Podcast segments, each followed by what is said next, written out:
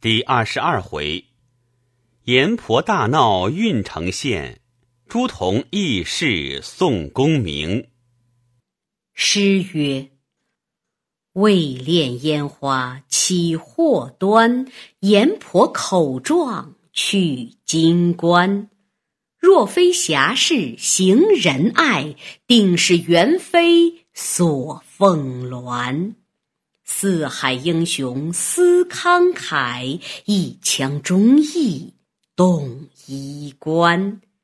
九原难忘朱同德，千古高名逼斗寒。话说当时众做工的拿住唐牛儿，借进县里来。知县听得有杀人的事，慌忙出来升听。众做工的。把这唐牛儿簇拥在厅前，知县看时，只见一个婆子跪在左边，一个汉子跪在右边。知县问道：“什么杀人公事？”婆子告道：“老身姓严，有个女儿唤作婆媳，典与宋押司做外宅。昨夜晚间，我女儿和宋江一处吃酒。”这个唐牛一进来寻闹，叫骂出门，淋漓尽致。今早宋江出去走了一遭，回来把我女儿杀了。老身解扭到县前，这唐二又把宋江打夺了去，告相公做主。知县道：“你这厮。”怎敢打夺了凶身？唐牛儿告道：“啊，小人不知前后因疑，只因昨夜去寻宋江唐碗酒吃，被这阎婆插小人出来。今早小人自出来卖糟浆，遇见阎婆解扭宋押司在县前，小人见了不合去劝他，他便走了，却不知他杀死他女儿的缘由。”知县喝道：“胡说！”宋江是个君子诚实的人，如何肯造次杀人？这人命之事必然在你身上。左右在哪里？便换当厅公吏，当下转上押司张文远来看了，见说阎婆告宋江杀了他女儿，正是我的婊子。随即取了个人口词，就替阎婆写了状子，叠了一宗案。便唤当地方五座行人，并地乡李正、林佑一干人等，来到阎婆家，开了门，取尸首登场检验了，身边放着行凶刀子一把，当日再三验得，系是生前项上被刀勒死。众人登场了当，尸首把棺木成了，寄放寺院里。将一干人带到县里，知县却和宋江最好，有心要出脱他，只把唐牛儿来再三推问。唐牛儿供道：“小人并不知前后。”知县道：“你这厮如何隔夜去他家闹？一定是你杀了。”唐牛儿告道：“呃小人一时撞去，唐碗酒吃。”知县道。胡说！且把这厮捆翻了，打这厮。左右两边狼虎一般工人，把这唐牛儿一所捆翻了，打到三五十，前后语言一般。知县明知他不知情，一心要救宋江，只把他来看问，且叫取一面家来定了，禁在牢里。那张文远上厅来禀道。虽然如此，现有刀子是宋江的压衣刀，可以去拿宋江来对问，便有下落。知县吃他三回五次来禀，遮掩不住，只得差人去宋江下处捉拿。宋江已自在逃去了，只拿得几家邻人来回话，凶神宋江在逃，不知去向。张文远又禀道。犯人宋江逃去，他父亲宋太公并兄弟宋清现在宋家村居住，可以勾追道官，择县比捕，跟寻宋江道官理问。知县本不肯行疑，只要朦胧坐在唐牛儿身上，日后自慢慢的出他。怎当这张文远力主文案，唆使阎婆上厅，只管来告。知县情之阻挡不住，只得压制公文，差两三个做工的去宋家庄，勾追宋太公，并兄弟宋清。工人领了公文，来到宋家村宋太公庄上，太公出来迎接，至草厅上坐定。工人将出公文，递与太公看了。宋太公道。上下请坐，容老汉告禀。老汉祖代务农，守此田园过活。不孝之子宋江，自小忤逆，不肯本分生理，要去做吏，百般说他不从。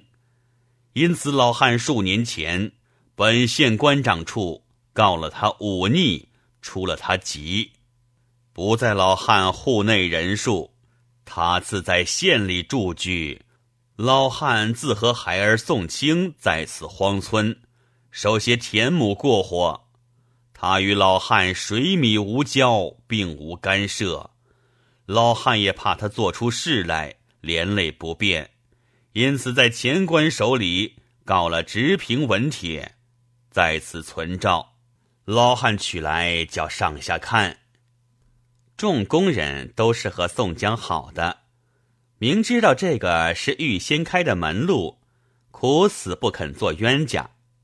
众人回说道：“太公既有直评，把将来我们看，抄去县里回话。”太公随即宰杀些鸡鹅，置酒管待了众人，激发了十数两银子，取出直评公文，叫他众人抄了。众工人相辞了宋太公，自回县里去回知县的话，说道：“宋太公三年前出了宋江的急，告了直平文帖，现有超白在此，难以勾捉。知县又是要出脱宋江的，便道：既有直平公文，他又别无亲族，可以出一千贯赏钱，行医诸处还不捉拿便了。”那张三又挑唆阎婆去厅上披头散发来告道：“宋江实是宋清隐藏在家，不令出关。相公如何不与老身做主，去拿宋江？”知县喝道：“他父亲已自三年前告了他忤逆在官，除了他籍，现有直平公文存照。”如何拿得他父亲兄弟来此比捕？阎婆告道：“相公，谁不知道他叫做孝义黑三郎？这直平是个假的，只是相公做主则个。”知县道：“胡说！前官手里押的印信公文，如何是假的？”阎婆在厅下叫屈叫苦，哽哽咽咽的假哭，告相公道：“ 人命大如天，若不肯与老身做主时，只得去州里告状。只是我女儿死的甚苦。”那张三又上厅来替他禀道。相公不与他行仪拿人时，这阎婆上司去告状，倒是厉害。想以得本县有弊，倘或来提问时，小吏难去回话。知县情之有理，只得押了一纸公文，便差朱同、雷横二都头当庭发落。你等可带多人去宋家村宋大户庄上。搜捉犯人宋江来。朱雷二都头领了公文，便来点起土兵四十余人，竟奔宋家庄上来。宋太公得知，慌忙出来迎接。朱同、雷横二人说道：“太公休怪，我们上次差遣概不由己。你的儿子押司现在何处？”宋太公道：“两位都头在上，我这逆子宋江，他和老汉并无干涉。前官手里已经告开了他，现告的直平在此。”已与宋江三年多，各户令吉，不同老汉一家过活，亦不曾回庄上来。朱仝道：“然虽如此，我们评书请客，放帖勾人，难凭你说不在庄上。你等我们搜一搜看，好去回话。”便叫土兵三四十人围了庄院，我自把定前门，雷都头。你先入去搜。雷横便入进里面，庄前庄后搜了一遍，出来对朱仝说道：“端地不在庄里。”朱仝道：“我只是放心不下。雷都头，你和众弟兄把了门，我亲自细细的搜一遍。”宋太公道：“老汉是识法度的人，如何敢藏在庄里？”朱仝道。这个是人命的公事，你却嗔怪我们不得。太公道：“都头尊便，自细细的去搜。”朱仝道：“雷都头，你见着太公在这里，休叫他走动。”朱仝自进庄里，把坡刀倚在壁上，把门来拴了，走入佛堂内，去把供床拖在一边，接起那片地板来。板底下有条锁头，将锁头指一拽，铜铃一声响，宋江从地印子里钻将出来，见了朱仝，吃那一惊。朱仝道：“公明哥哥，休怪小弟进来捉你。闲常时和你最好，有的事都不相瞒。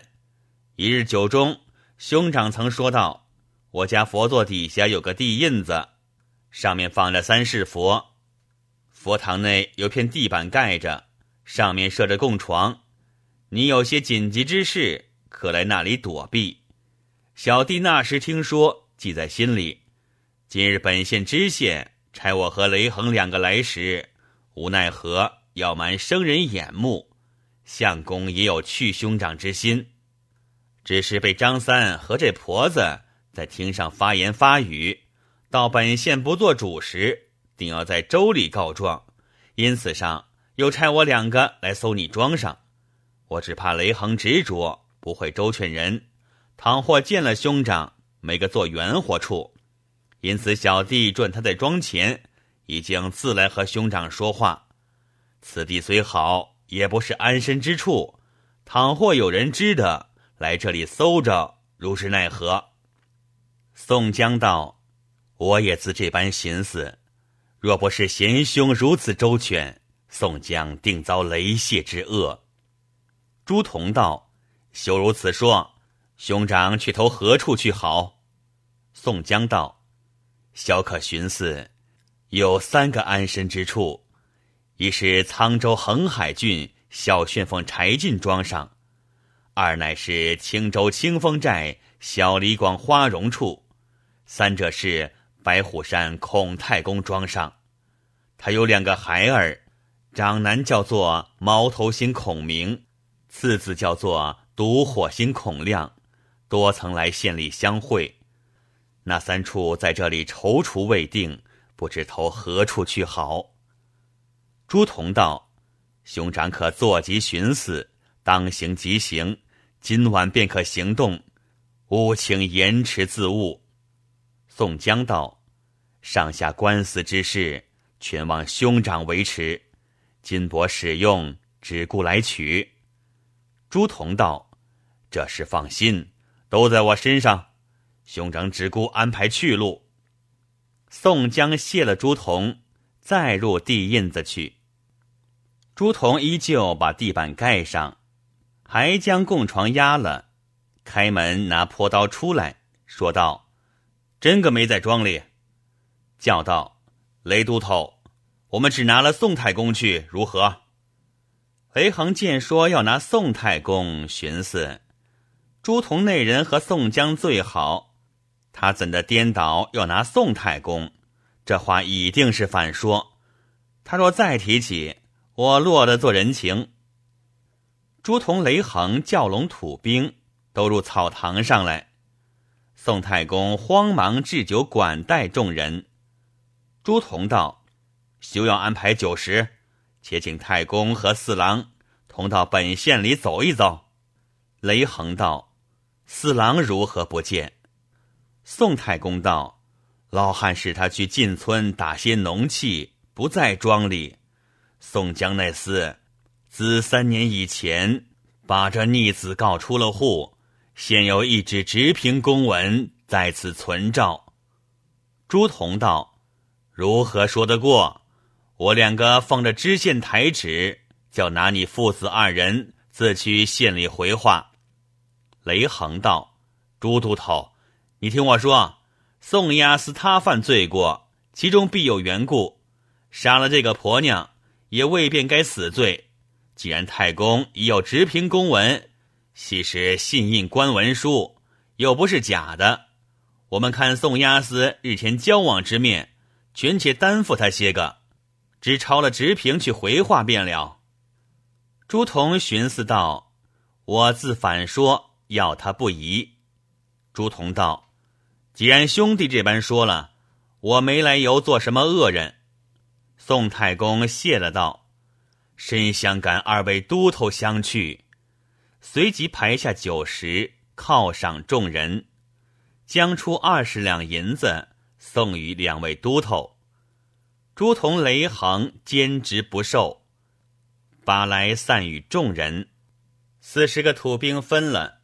抄了一张直平公文，相别了宋太公，离了宋家村。朱雷二位都头自引了一行人回县去了。县里知县正值升听，见朱同、雷横回来了，便问缘由。两个禀道：庄前庄后四围村房搜遍了二次，其实没这个人。宋太公卧病在床。不能动止，早晚临危。宋清已自前月出外未回，因此只把直评抄白在此。知县道：“既然如此，一面申呈本府，一面动了一纸海捕公文，不在话下。县里有那一等和宋江好的相交之人，都替宋江去张三处说开。”那张三爷耐不过众人面皮，因此也只得罢了。朱仝自凑些钱物，把与阎婆，叫不要去州里告状。这婆子也得了些钱物，没奈何，只得依允了。朱仝又将若干银两叫人上州里去使用，文书不要薄将下来。又得知县一力主张。除一千贯赏钱，行仪开了一个海捕文书，只把唐牛儿问做成个故纵凶身在逃，几丈二十，赐配五百里外，甘连的人尽数保放宁家。这是后话，有诗为证。喂猪红粉遍布桃，地印藏身技艺高。不是朱家失义气，英雄准你入天牢。且说宋江，他是个庄农之家，如何有这地印子？原来故宋时为官容易，做吏最难。为甚的为官容易？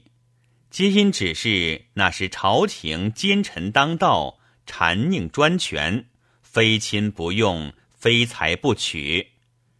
为甚做吏最难？那时做押司的，但犯罪责，轻则赐配远恶军州，重则抄扎家产，结果了残生性命。以此预先安排下这般去处躲身，又恐连累父母。叫爹娘告了忤逆，出了急策，各户另居，官己直凭公文存照，不相来往，却做家私在屋里。宋时多有这般算的。且说宋江子递印子出来，和父亲兄弟商量：今番不是朱仝相去，须吃官司，此恩不可忘报。如今我和兄弟两个且去逃难，天可怜见。若遇宽恩大赦，那时回来父子相见，安家乐业。父亲可使人暗暗的送些金银去与朱仝处，让他上下使用，即资助阎婆些少，免得他上司去告扰官府。太公道：“这事不需你扰心，你自和兄弟宋清在路小心。若到了彼处。”哪里是个得脱的人？寄封信来。宋江、宋清收拾了动身。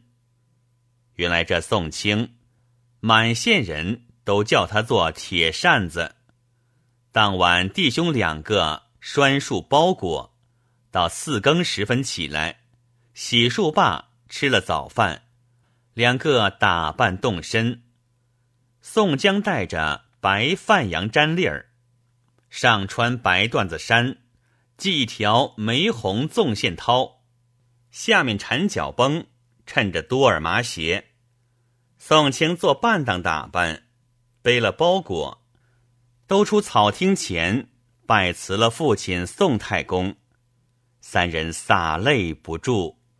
太公吩咐道：“你两个前程万里，休得烦恼。”宋江、宋清却吩咐大小庄客，小心看家，早晚殷勤服侍太公，休教饮食有缺。弟兄两个各挎了一口腰刀，都拿了一条坡刀，竟出离了宋家村。两个取路登城，五里单排，十里双排，都不在话下。正遇着秋末冬初天气。但见冰冰几何枯，夜夜梧桐坠。琼吟浮草中，燕落平沙地。细雨湿枫林，霜重寒天气。不是路行人，怎安秋滋味？话说宋江弟兄两个行了数程，在路上思量道。我们去投奔误谁的事？宋清答道：“我只闻江湖上人传说，沧州横海郡柴大官人名字，说他是大周皇帝嫡派子孙，只不曾拜时，何不只去投奔他？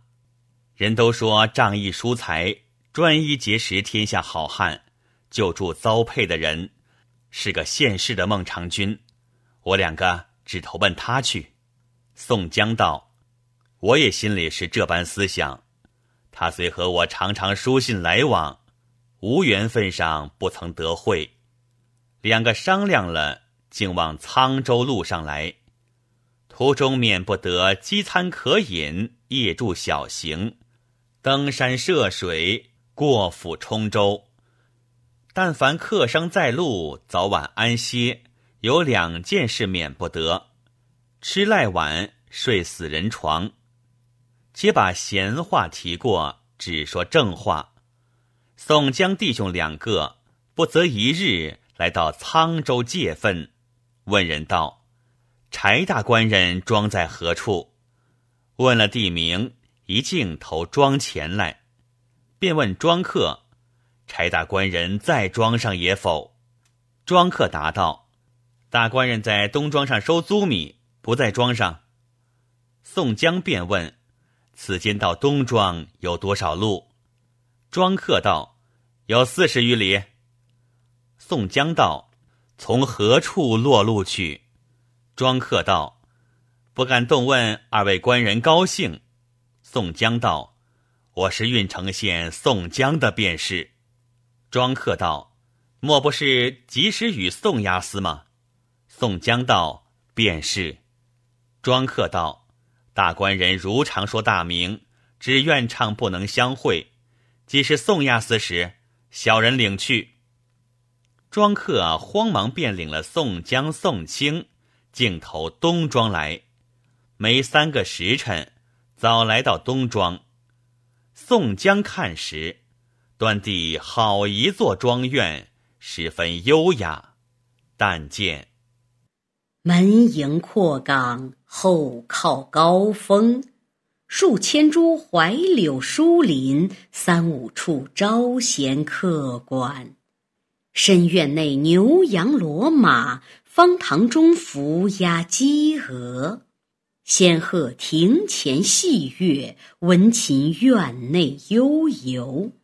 疏才仗义，人间金剑孟尝君，济困扶倾。赛过当时孙武子，正是家有余粮鸡犬饱，户无差役子孙贤。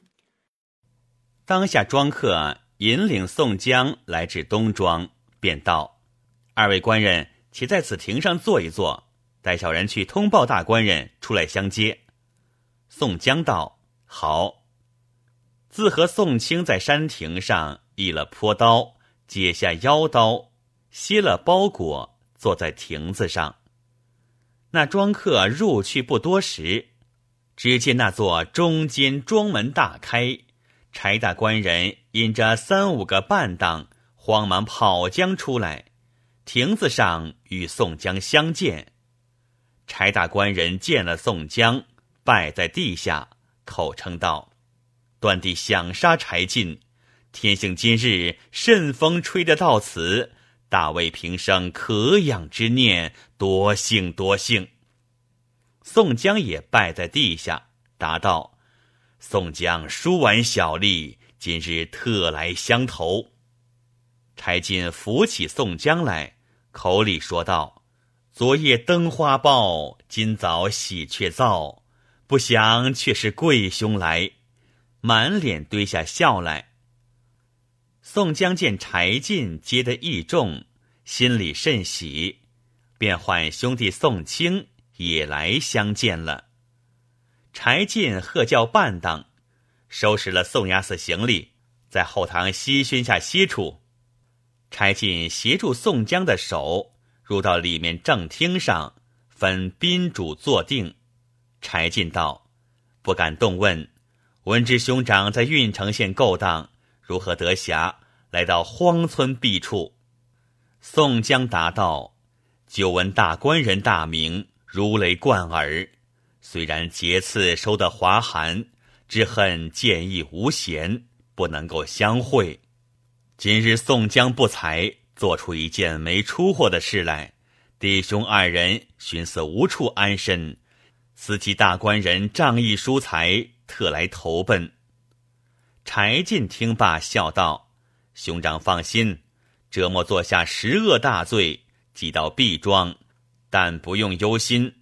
不是柴进夸口，任他捕到官军，不敢正眼儿去这小庄。”宋江便把杀了阎婆惜的事一一告诉了一遍。柴进笑将起来，说道：“兄长放心。”便杀了朝廷的命官，劫了府库的财物，柴进也敢藏在庄里。说罢，便请宋江弟兄两个洗浴，随即将出两套衣服、金泽、丝鞋、净袜，叫宋江弟兄两个换了出狱的旧衣裳，两个洗了浴，都穿了新衣服。庄客自把宋江弟兄的旧衣裳。送在歇宿处，柴进邀宋江去后堂深处，已安排下酒食了，便请宋江正面坐地，柴进对席，宋清有宋江在上，侧手坐了，三人坐定，有十数个进上的庄客，并几个主管轮替着把盏服侍劝酒。柴进再三劝宋江弟兄宽怀饮几杯，宋江称谢不已。酒至半酣，三人各诉胸中朝夕相爱之念，看看天色晚了，点起灯烛。宋江辞道：“九指。”柴进哪里肯放，直吃到初更左侧。宋江起身去净手，柴进换一个庄客，点一碗灯，引领宋江东廊尽头去净手，便道：“我且躲杯酒。”大宽转穿出前面廊下来，额眼走着，却转到东廊前面。宋江已有八分酒，脚步怯了，只顾踏去。那廊下有一大汉。因害疟疾，当不住那寒冷，把一仙火在那里向。宋江仰着脸，只顾踏将去，正刺着火仙柄上，把那火仙里炭火都掀在那汉脸上。那汉吃了一惊，惊出一身汗来，自此疟疾好了。那汉气将起来，把宋江劈胸揪住，大喝道。你是什么鸟人，敢来消遣我？宋江也吃一惊，正分说不得。那个提灯笼的庄客慌忙叫道：“不得无礼！这位是大官人的亲戚客官。”那汉道：“客官，客官，我出来时也是客官，也曾相待的后。如今却听庄客扳口，便疏慢了我。正是人无千日好，花无摘下红。”却待要打宋江，那庄客披了灯笼，便向前来劝，正劝不开，只见两三碗灯笼飞也似来。柴大官人亲赶到说：“我接不着押司，如何却在这里闹？”那庄客便把死了火仙的事说一遍。